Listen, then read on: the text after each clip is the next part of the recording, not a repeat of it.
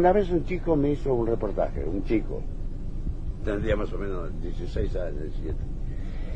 Y después me dice, perdóneme, pero a mí no me gusta tango porque soy muy joven. a mí me gusta. Digo, mira, ¿no te gusta tango? ¿Querés que te guste? Y viví un poco más. Berretín, de quererte mujer, de sentir en tu piel la fragancia a jazmín. Berretín, el primer berretín, del que nunca en la vida se olvida de ti. No es amor de ese amor tan carnal, ni es pecado mortal, es locura, es en fin un capricho apasionado o un castigo que me han dado, o es lo más un obstinado berretín.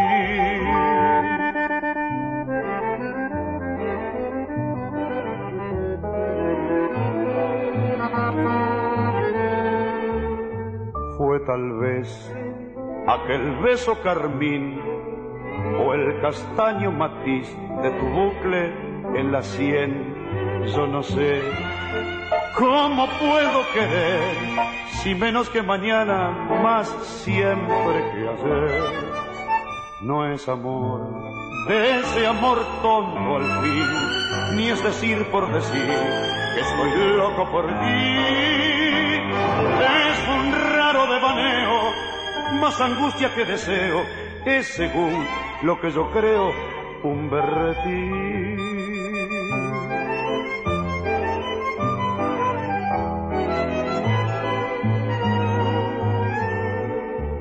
Puede ser que te diga que no, que es mentira que yo te he sabido querer. Puede ser que otros amen igual pero más, te lo juro, ninguno jamás. Di que no, pero piensa que sí, que lo nuestro nació, pero no ha de morir. Porque más que vanidoso, más que dulce y ardoroso, es un simple, es un hermoso berretín. Porque más que vanidoso, más que dulce y ardoroso, es un simple, es un hermoso berretín.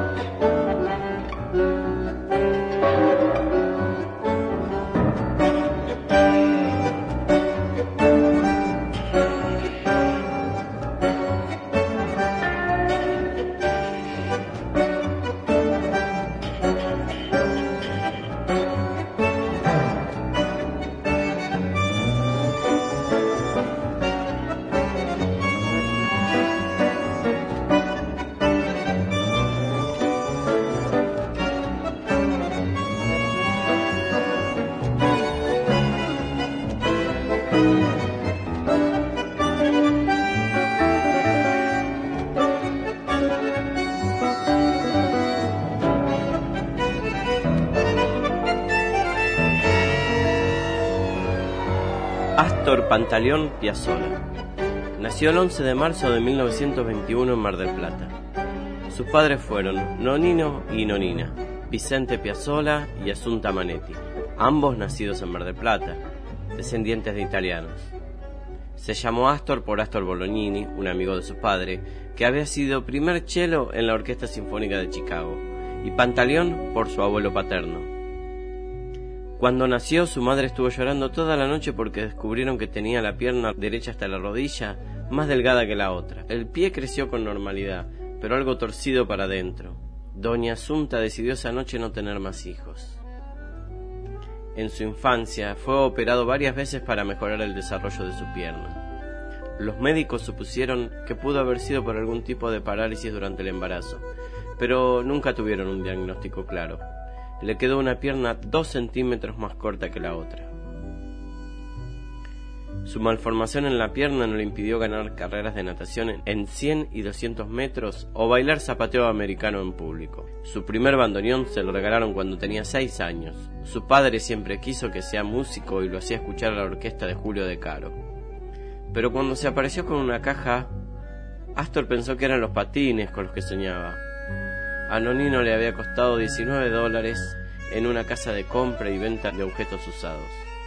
Piazzolla cuenta en sus memorias que nunca supo a quién había pertenecido, pero lo conservó toda su vida. Tengo una ilusión, que mi obra se escuche en el 2020 y en el 3000 también, dijo. La primera mitad de su deseo se cumplió con creces. Tendremos que esperar un poco más para saber si se cumple la segunda mitad. Hoy, en los tres berretines, festejamos los 100 años del nacimiento de Astor Piazzolla.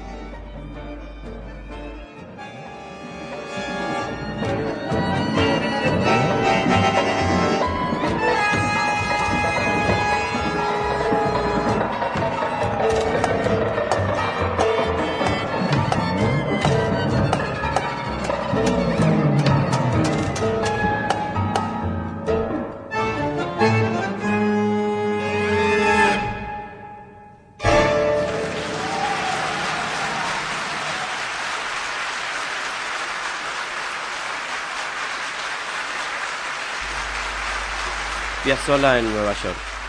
Cuando Astor tenía cuatro años, su familia se instaló por primera vez en Nueva York. Su padre trabajaba en la peluquería de un mafioso y el músico se crió en ese ambiente duro. A los seis años ya lo habían echado de dos escuelas. Ese ambiente violento le enseñó a pelear y solía reconocer que acaso haya marcado también mi música.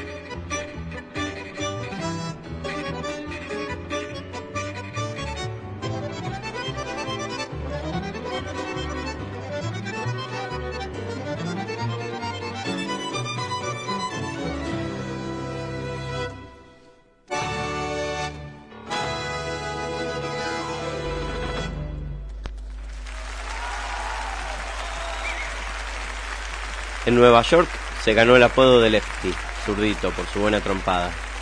Criado en Nueva York, sorprendió varias veces por sus conocimientos de béisbol y por saber jugarlo. A la vuelta de su casa comenzó a tomar clases de solfeo, violín y mandolina, con un profesor italiano que mientras le daba clase preparaba el tuco para los espagueti.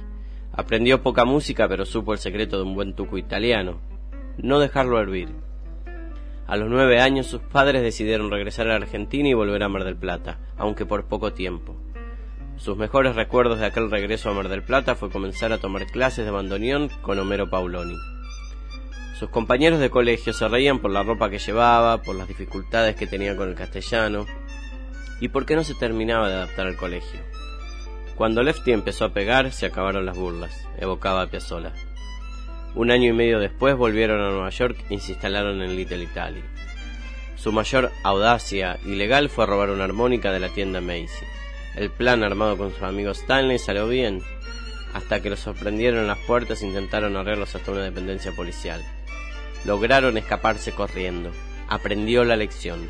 Nunca más se me ocurrieron cosas parecidas, dijo. En Nueva York conoció a Gardel y participó como canillita en la película El día que me quieras. Un día se animó a tocar el bandoneón ante Gardel y el mudo le dije, le dijo, pibe, vos tocás el bandoneón como un gallego. Un domingo los Piazzolla invitaron a Gardel a comer a su casa. Doña Asunta se mandó una raviolada y buñuelos de manzana como postre.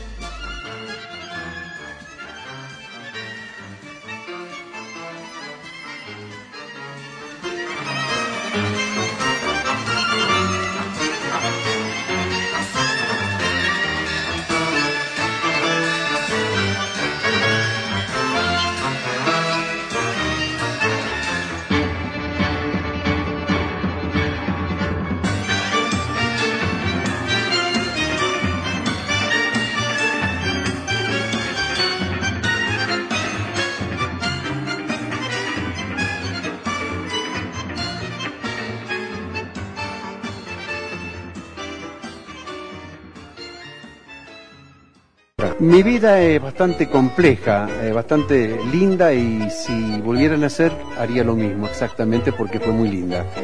Sé que yo a los nueve años empecé a estudiar el bandoneón y estudié música clásica, estudié con un maestro en la ciudad de Nueva York, estábamos viviendo con mis padres allá y el primer tango da la casualidad que yo lo toco en 1934 cuando yo tenía 13 años de edad con Carlos Gardel cuando él a, New York para filmar varias de sus películas y una de ellas especialmente el que yo tuve que trabajar eh, como canillita, vendedor de periódicos en el film y aparte toqué el bandoneón en casi todos los temas del día que me quieras, en el disco y en la película y trabajando casi un año con Gardel alrededor de, de Nueva York. ¿Usted aprendió algo de Carlos Gardel? Mire, era, demasiado chico, yo no sé, era tan irresponsable que me atreví a tocar solo con Gardel el bandoneón. Yo creo que si tuviera que tocar el bandoneón ahora con Gardel me pondría bastante nervioso realmente. Y dentro de esa irresponsabilidad, ¿usted recuerda algo de Gardel? Bueno, sí, recuerdo una cosa muy importante. En 1935 eh, llegó, llegaron dos telegramas a mi casa en Nueva York que me envió Carlos Gardel para que yo me uniera al grupo de él con los guitarristas y demás gente para hacer una gira por toda Latinoamérica y lamentablemente mis padres, como yo soy único hijo, eh, no me dejaron salir de, Nueva York y aparte la, la, Unión de Músicos de Nueva York cuando se es menor de 14 años no dejaban trabajar. Así que estoy en Colombia o como la vez pasada cuando estuve en Medellín dije estoy diría casi por segunda vez, la primera vez no pude venir. De la gente que trabajó con Gardel, ¿cuántos quedan? Bueno, diría de los que trabajaron con Gardel, yo diría que ninguno. El, pibe Piazzola. El pibe Piazzola, sí, sí, el único.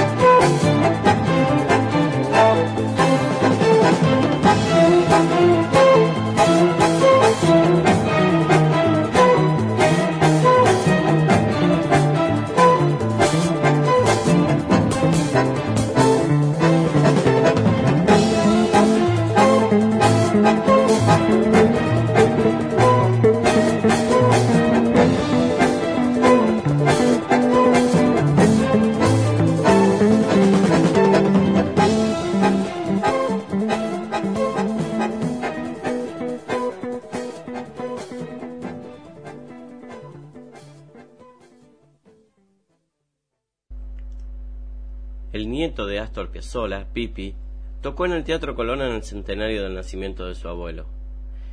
Los festejos de mi abuelo son una fiesta, dijo.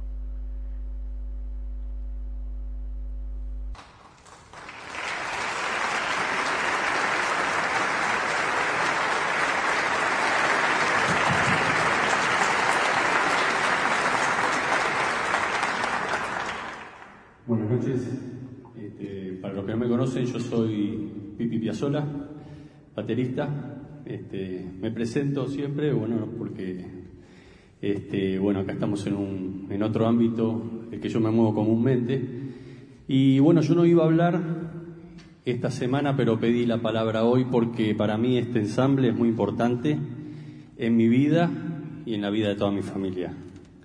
¿Por qué? Porque bueno, mi papá Tocó este repertorio en los años 70, cuando yo tenía apenas 4 o 5 años.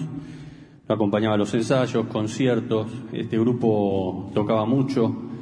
Este grupo este, hizo que, que mi abuelo prácticamente entrara al mundo, ¿no? En Europa cuando grabó ese disco Libertango.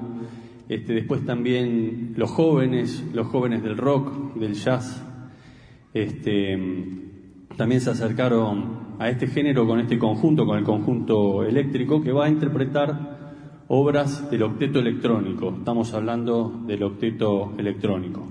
Otra cosa que quería decirles es que estoy muy agradecido y muy feliz al Teatro Colón, a sonido, eh, iluminación, técnicos, streaming, las autoridades que hicieron posible que se haga un homenaje a Astor Piazzolla de 13 días consecutivos en este teatro que es de los mejores del mundo. Y mm, mi abuelo estaría muy contento porque yo estuve con él en el año 83, estaba ahí, donde están mis hijos y mi mujer en este momento. Eh, yo estaba ahí viéndolo cuando él tocó en el 83 y él después me firmó el programa de mano. Este, yo tenía 11 años y lo leo hoy en día y dice, para Danielito, mi querido nietito, no te olvides nunca la noche en la que tu abuelo triunfó. Portate bien y sé bueno en la vida. O sea, para él, la noche que tocó acá en el Colón, en su propio país, fue la noche más importante de su carrera. Así que el puntapié inicial de estos homenajes que se haga en este teatro, a mí me da felicidad, me emociona, me pone muy contento, estoy... Eh, feliz de la vida. La verdad que es, es muy difícil de explicar, ¿no? Porque mm, estar adentro de la familia uno, uno conoce bien eh, lo que fue la lucha de mi abuelo por imponer su música, este, no solo imponerla, ¿no? Él tenía convicción de, lo que estaba haciendo. Este, así que bueno, la verdad que, que, estoy muy contento. Quiero mandarle un saludo a mi papá, que lo está viendo por streaming desde Villa Langostura. Y, bueno, y agradecer a estos músicos por tocar esta música increíble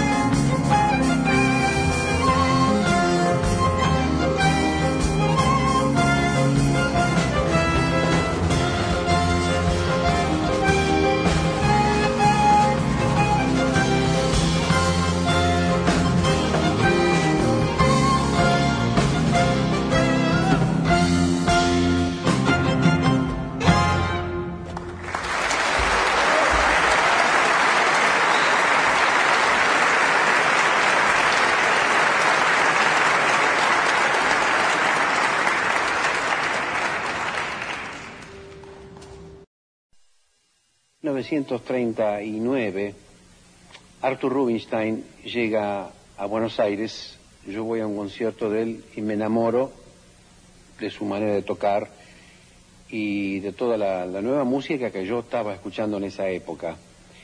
Y resuelvo eh, ir a mi casa y escribir un concierto para Rubinstein con la audacia que yo tenía por ser un joven de 18 años y escribo un concierto para piano en ese momento y voy a visitarlo a Arturo Rubinstein en su apartamento en Buenos Aires.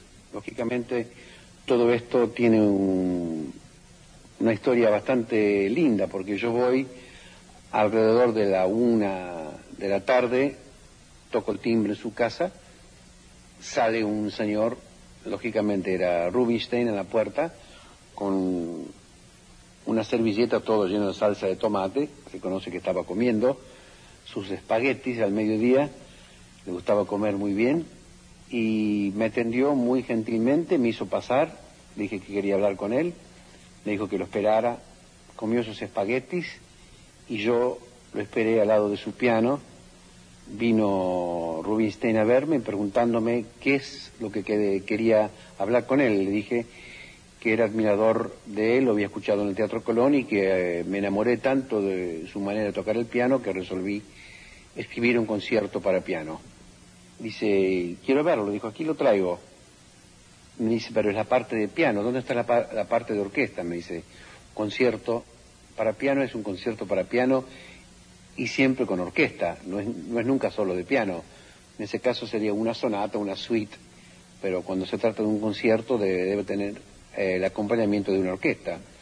Y le dije, no, no sabía yo que simplemente escribí un concierto. Lógicamente, analizando mi concierto famoso para piano que escribí a los, a los 18 años, era francamente muy horrible como música, pero Arturo Rubinstein se puso a tocarlo, primero, primeros compases, y, y luego se da vuelta y me mira, me dirige una mirada muy fuerte, pero muy cordial, y me pregunta, ¿a usted le gusta la música? Y yo le digo, claro, entonces ¿por qué no va a estudiar? Me dice.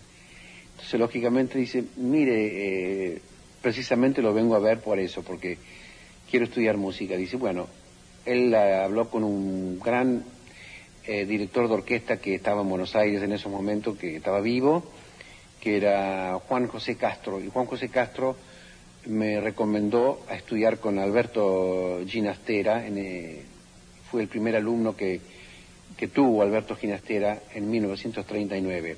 Allí comienza mis primeros estudios de la música, empiezo a estudiar, empiezo a escribir, empiezo a entender un poco más lo que es realmente la música. Y debido a ese conocimiento, ya, a esa nueva cultura que viene dentro de mí por la, la música en sí, yo comienzo a hacer arreglos nuevos, comienzo a conocer la orquesta, escribo para cuarteto de cuerdas dentro de la orquesta de tangos. Yo estaba en esos momentos tocando con una orquesta ya muy famosa en Buenos Aires, era la orquesta de Aníbal Troilo, y yo hice, empecé a hacer arreglos. Lógicamente los arreglos eran muy avanzados para esa época de 1939 y la gente, me di cuenta que mucha gente escuchaba esos arreglos míos y no les causaba ninguna gracia, porque lamentablemente en esa época, en el 39, en el 40, como hoy también se puede decir, que en la Argentina se puede cambiar todo menos el tango. Era como convertirse a otra religión. De, de, ser cristiano me hubiera pasado al budismo o a ser musulmán era una cosa bastante parecida. El tango no debía cambiarse, no se puede cambiar. El tango tenía que quedar siempre dentro de ese estilo 1940 y no evolucionar. Yo tuve la feliz idea, feliz idea para mí, por supuesto, de cambiarlo y desde 1940 aún hasta hoy día he tenido, diría, todos los problemas más tremendos en mi vida por una sola causa, por querer cambiar, por querer evolucionar en una música popular que se llama el tango.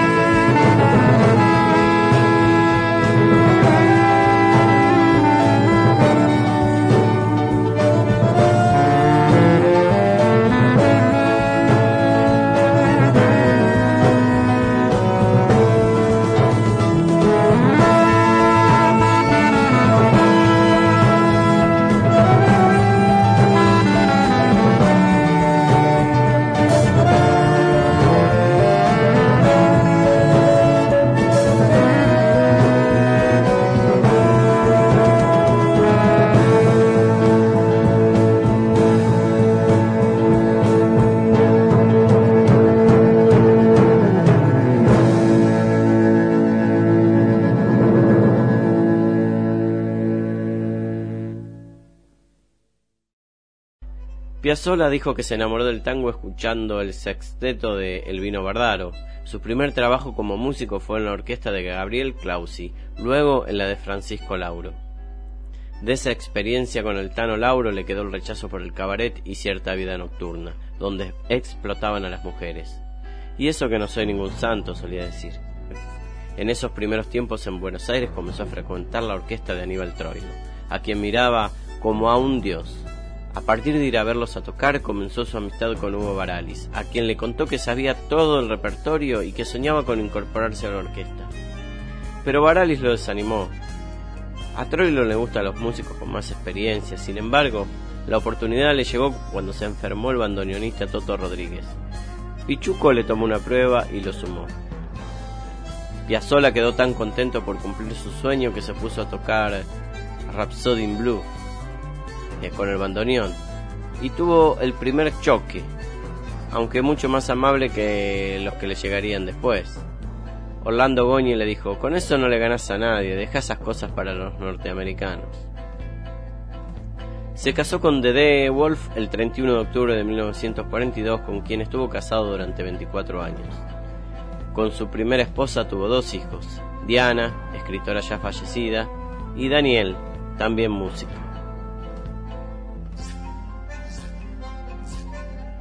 Luego fue pareja de Amelita Baltar, pero terminaron muy mal y Astor hasta llegó a censurar toda la relación en el libro que escribió su hija. Su último amor fue Laura Escalada, hoy presidenta de la Fundación Astor Piazzolla. Por esos comentarios que le hacían sus compañeros músicos, no siempre bien intencionados como el de Goñi, Piazzolla siempre se sintió un poco sapo de otro pozo. Su reacción era hacer maldades, por ejemplo, a Lauro le aflojó los tornillos del bandoneón y se les armó tocando un tango. Por estas cosas y por sus inquietudes al tocar, Troy lo, lo empezó a llamar gato, porque nunca se quedaba quieto. Aníbal Troilo, por cuestiones similares, lo quiso echar tres veces, Solía encerrar con llave en el camarín al ballet cuando tenía que salir a escena o encender petardos en los reservados, donde los habituales del cabaret cerraban las cortinas para tener sexo con las coperas. Un día preparó una espiral contra los morquitos un petardo para que explotara mientras estaba tocando. Troilo lo miró, pero Piazzolla estaba en el escenario. Tenía la coartada perfecta. Años después le confesó la travesura. Te salvaste, gato. Si tenías, si tenía un revólver en ese momento te pegaba un tiro, le contestó Pichuco. Mientras tocaba con Troilo, comenzó a tomar clases con su primer gran maestro, Alberto Ginastera, quien le enseñó, entre otras muchas cosas, que el músico no puede quedarse solo en su arte, sino que también tiene que saber de cine, de teatro, de pintura, de literatura. En 1944, Piazzolla decidió irse de la orquesta de Troilo y a Pichuco no le gustó nada. Se enojó mucho. Hasta la madre de Troilo, le habló a la esposa de Astor para que se quedara. Piazzolla tenía apenas 23 años, pero estaba cansado del cabaret y de que le tacharan todos los arreglos. Tras su salida de la orquesta de Aníbal Troilo, Piazzolla comenzó a dirigir la del cantor Francisco Fiorentino. Una de las rarezas es que pudo grabar con esa orquesta armada para acompañar a Fiore dos obras instrumentales. En 1946 formó su propia orquesta, con la que realizó presentaciones y grabaciones hasta 1949. Por su audacia y su exigencia no era muy popular y la disolvió por falta de trabajo. A partir de disolver su orquesta, comenzó a realizar arreglos para otros compositores. También compuso música para películas a lo largo de toda su carrera, desde Bólidos de Acero o con los mismos colores, pasando con Alma y Vida, El infierno tan temido, Llueve sobre Santiago, Lumière, La Camorra, El exilio de, El exilio de Gardel y Sur, entre muchas otras. En 1953 estrenó la obra Tres Movimientos Sinfónicos y Sinfoneta para Orquesta de Cámara. Las tardecitas de Buenos Aires tienen ese, qué sé yo, viste. Salís de tu casa por Arenales, lo de siempre, en la calle y en voz, cuando de repente, de atrás de un árbol, me aparezco yo mezcla rara de penúltimo lingera y de primer polizonte en el viaje a Venus. Medio melón en la cabeza, las rayas de la camisa pintadas en la piel, dos mediasuelas clavadas en los pies y una banderita de taxi libre levantada en cada mano. ¿Te reís? Pero solo vos me ves, porque los mariquíes me guiñan, los semáforos me dan tres luces celestes y las naranjas del frutero de la esquina me tiran azares. Vení, que así medio bailando y medio volando, me saco el melón para saludarte, te regalo una banderita y te digo... Ya sé que estoy piantao, piantao, piantao. ¿No ves que va la luna rodando por Callao? que un corso de astronautas y niños con un vals me baila alrededor. Baila, vení, volá. Ya sé que estoy piantao, piantao, piantao. Yo miro a Buenos Aires del nido de un gorrión y a vos te vi tan triste, vení volá, sentí el loco berretín que tengo para vos. Loco, loco, loco, cuando anochezca en tu porteña soledad, por la ribera de tu sábana vendré con un poema y un trombón a desvelarte el corazón. Loco, loco, loco, loco, como una acróbata de mente saltaré sobre el abismo de tu escote hasta sentir que enloquecí tu corazón de libertad. Ya vas a ver. Salgamos a volar, querida mía. Subite a mi ilusión Super Sport y vamos a correr por las cornisas con una golondrina en el motor. De Vieite nos aplauden. ¡Viva, viva! Los locos que inventaron el amor. Y un ángel, y un soldado, y una niña nos dan un balsecito bailador. Nos sale a saludar la gente linda y loco, pero, pero tuyo qué sé yo. Provoco campanario con la risa y al fin te miro y canto a media voz. Quéreme así piantao, piantao, piantao. Trépate a esta ternura de locos que hay en mí. Ponete esta peluca de alondras y volá, volá conmigo ya vení, volá, vení. Créeme así, piantao, piantao, piantao. Abrite los amores que vamos a intentar. La mágica locura total de revivir. Vení, volá, vení. La, la, la, la, la, la. Viva, viva, viva, loco locos, locos, todos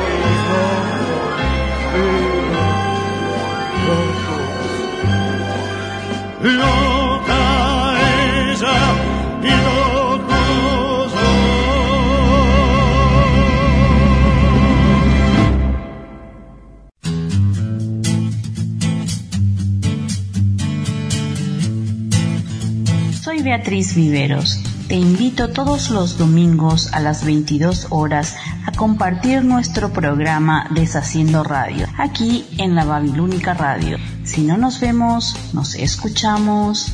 Resumiendo que tengo un cajón de la firma Pandora. Deshaciendo Radio, los domingos 22 horas Montevideo, Buenos Aires, 2 de la mañana Madrid, 20 horas Nueva York.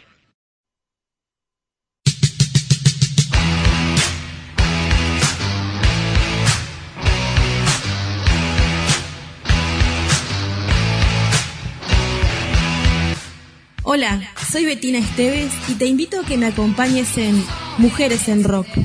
Todos los viernes a las 21 horas, el rock tiene voz de mujer. Mujeres en Rock, acá en la Babilónica Radio. Si no nos vemos, nos escuchamos.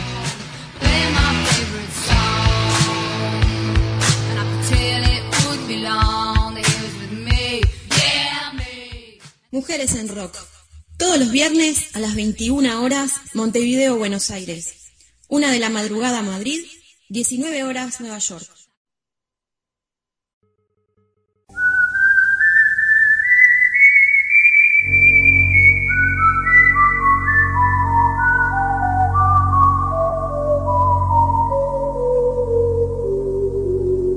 Ahora los lunes y los jueves tenemos una cita a las 6 de la tarde. Pasiones subterráneas. Conduce el Marqués de Carabanchel.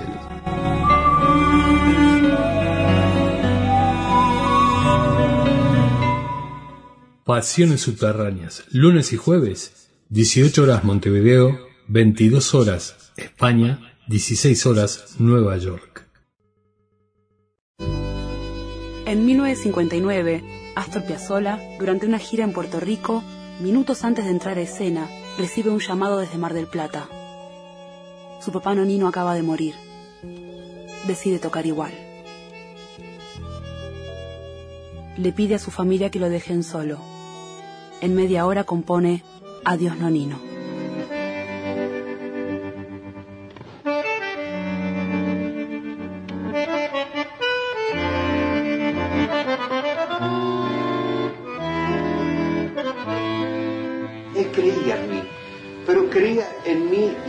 Manera como si yo hubiera sido genial. No era genial.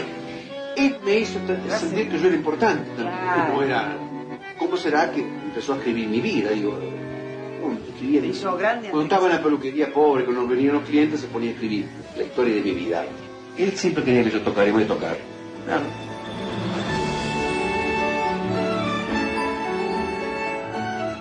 Yo lo recuerdo muy, ah, muy bien porque yo sé que él sabe todo lo que está pasando conmigo. Él ha luchado tanto por mí, eh, creo que yo fui el hijo que él, él deseó.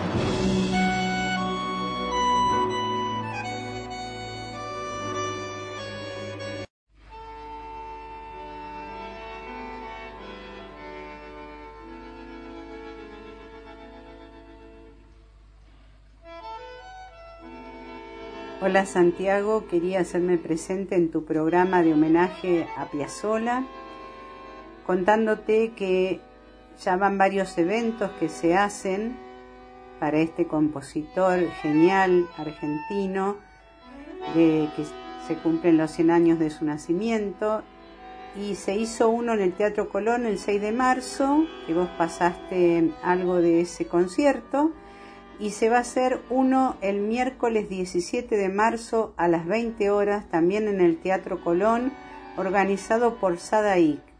Para más información pueden entrar en la página del Teatro Colón, también sobre las entradas y cómo, cómo es el evento. También está el programa. La página del Teatro Colón es www.teatrocolón.org.ar. Bueno, Piazzolla nació en Mar del Plata, en Argentina, pero es un símbolo mundial, ya que fue uno de los músicos más importantes del siglo XX y uno de los compositores también más importantes de tango en todo el mundo. No solo se lo homenajea con conciertos o con música, sino que en el centenario de su nacimiento la poesía visual también homenajea a Piazzolla. A partir de una iniciativa de los artistas plásticos Hilda Paz y Claudio Mangifesta, convocaron ellos a sus colegas en todo el mundo en una convocatoria virtual para celebrar estos 100 años del creador de Adiós Nonino. Y sus colegas le han mandado más de 100 obras, con lo cual crearon estas 100 obras, esta exposición, se puede ver en el perfil de Facebook que se llama Infinito Piazzolla.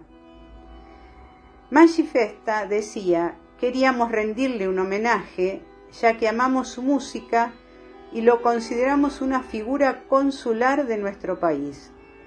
Fue lo mejor que se nos ocurrió realizar.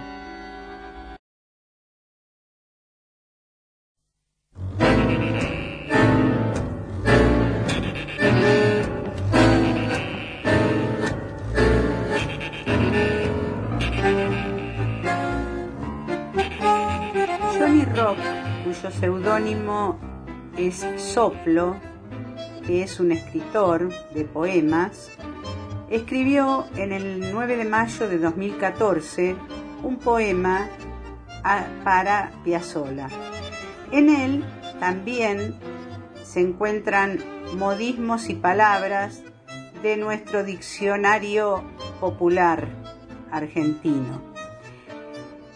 Y dice así, para Astor Piazzolla, vos no sabés, che Astor, ¿Cuántas veces me habrás hecho llorar cuando oigo los lamentos, la armonía, la cadencia y las palabras sutiles que se deslizan del bandoneón, que vos acariciás? Mar del Plata te vio nacer con tu sangre italiana y allá murió tu padre, Nonino. Mientras tus hijos lloraban lágrimas de plata, en otra estancia oyeron los lamentos y genial melodía de tu bandoneón llorando las notas de adiós nonino, que te arrugan el alma y nos deja hecho un pucho. Los ortodoxos del tango de faroles de arrabal toman y obligan y no salen de corrientes 348, bellísimas y emocionantes, ¿no es cierto? Pero te llamaban el asesino del tango y las casas discográficas te consideraban macana.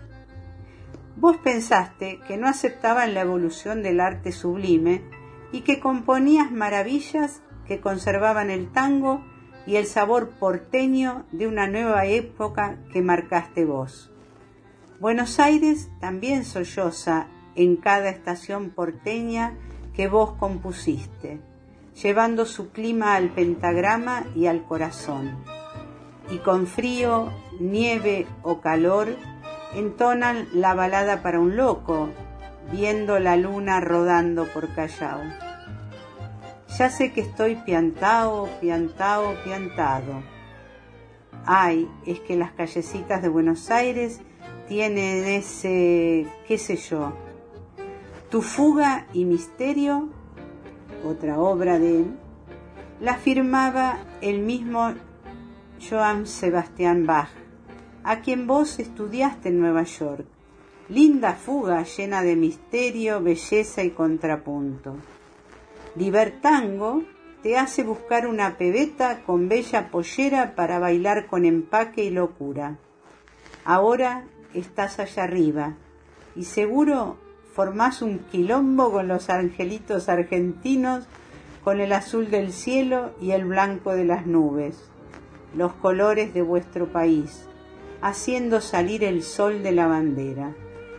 Sos de los mejores músicos y compositores del siglo XX y, ¿sabés? Sos eterno, Astor. Quizás no os pongan flores frescas, lindas, cada mañana como a Carlitos en la chacarita, pero yo y muchos te mandamos ramos de flores delicadas y nostálgicas cada vez que oímos o cantamos tus obras. Seguro que San Pedro os recibió vestido de gaucho. Sabe que os gusta el sur, con la bandera italiana en la mano derecha y agitando la de Argentina la patria de vos con la otra, diciendo, bienvenido Astor, acá os está esperando Nonino. Recién preguntó por vos, con toda mi admiración y respeto de músico.